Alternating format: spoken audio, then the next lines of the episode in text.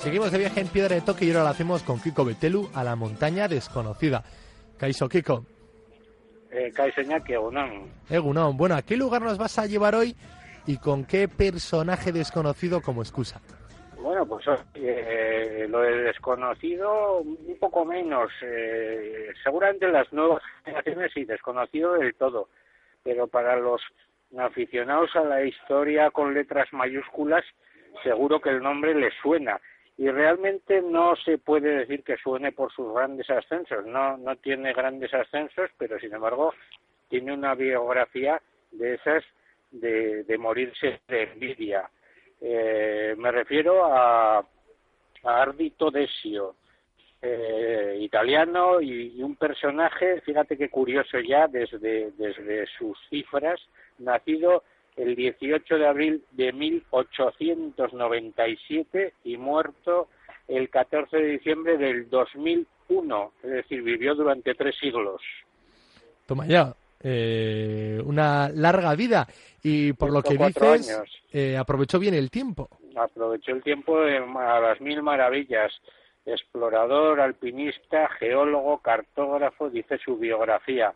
Básicamente un estudioso del mundo mineral, de la geografía, de la geología, que eh, se dedicó a, bueno, fue profesor universitario, fue investigador, pero sobre todo hizo muchísimos viajes a lo largo de su vida, muchos de ellos relacionados con la exploración geográfica más que con el alpinismo. ¿eh? ¿Y qué nacionalidad tenía?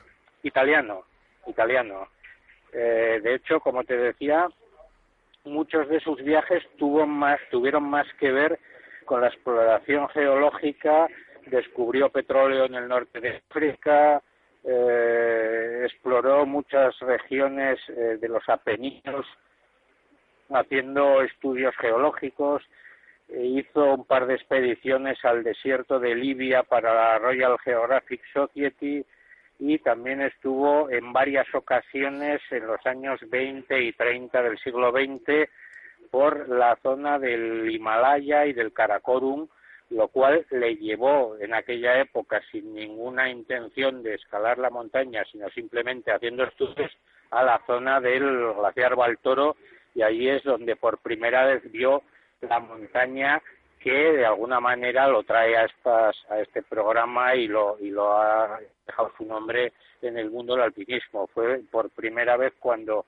en el, en el contexto de un viaje de exploración y de geología eh, vio el gigantesco K2 el K2 los italianos tienen algo no con el K2 hombre fíjate eh, los italianos eh, hicieron en 1954 pues una impresionante expedición, impresionante expedición eh, que sería la que finalmente conquistaría el K2, pero es que efectivamente y como el K2 es una es la montaña italiana por decirlo de alguna manera, ¿no? Porque la primera gran exploración eh, en unos tiempos en los que era absolutamente imposible el, pensar que se estaría arriba pues fue por otro personaje de los que nos gusta traer, por el, el duque de los Abruchos, a principios del siglo XIX, el que, el que intentó el K2 y el que descubrió la ruta de ascenso, el que le dio el nombre de Cresta Abruzzi y, muchos de los topónimos de esa montaña perdida al norte del Karakorum, pues son topónimos italianos precisamente por, por eh, Amadeo de Saboya, por el duque de los Abruchos pero Ardito Desio, eh, que Carlos por primera vez en 1929, tendría luego un honor y sería el segundo gran italiano. ¿En qué? Pues porque como en el año 50, cuando, se, cuando los franceses conquistan el Annapurna, cuando los ingleses van al Everest, y los alemanes por fin al Nanga Parbat, pues Italia decide en esa carrera un poco nacionalista que había en aquella época, organizar una gigantesca expedición al K2 eh, a la que consideraban su montaña y se encargan la dirección de esta expedición a un geólogo, no a un alpinista. Ardito Desio fue, tuvo el honor de organizar la expedición y ser el jefe de la expedición, aunque no era un, escalador destacado, se rodeó de guías alpinos de la zona de Aosta, de la zona del Bartunanche, del Mont del Cervino, y se fue con todos ellos, pero él fue el organizador, el jefe de la expedición, el que de alguna manera eh, puso al frente de una expedición pues de muchísimo porteador, de muchísimo escalador y durante varios meses acosaron las, la montaña hasta conseguir el famoso primer ascenso. Kiko, todo muy italiano, ¿no? Mientras que en esa carrera de potencias y de banderas por clavarlas en los techos del mundo, tiraban de lo militar, ¿no? de directores para que dirigiesen esas expediciones militares, los italianos, como no, fueron a, a la geología, esta, la inquietud de este italiano, de este geólogo de Arbito Decio, para que organizase bien toda esa expedición.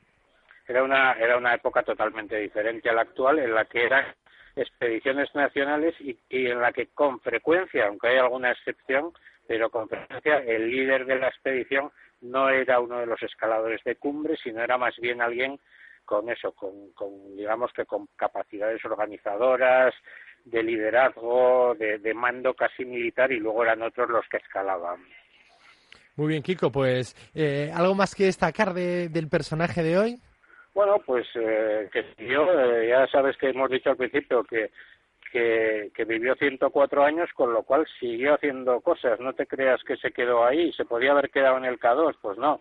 Este hombre siguió haciendo cosas, siguió viajando, y, vamos, siguió viajando hasta tal punto que en su biografía ha encontrado una cosa que la desconocía y que ya me ha dejado totalmente admirado y, con una envidia absoluta para el personaje, y es que en 1990 eh, fue el encargado de, organizar y montar un laboratorio permanente a 5.050 metros en la base del Everest eh, la cosa no tendría mayor eh, anécdota eh, porque ya estamos hablando de 1990 si no fuera porque el personaje tenía 93 años en ese momento.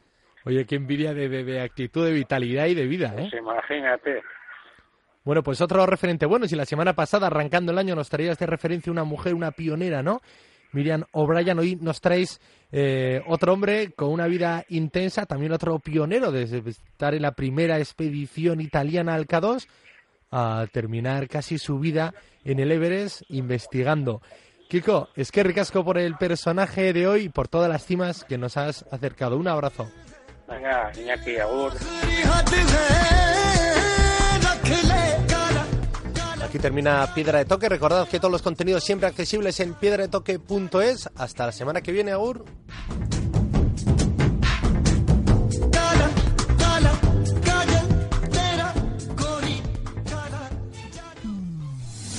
Onda Vasca, la radio que cuenta.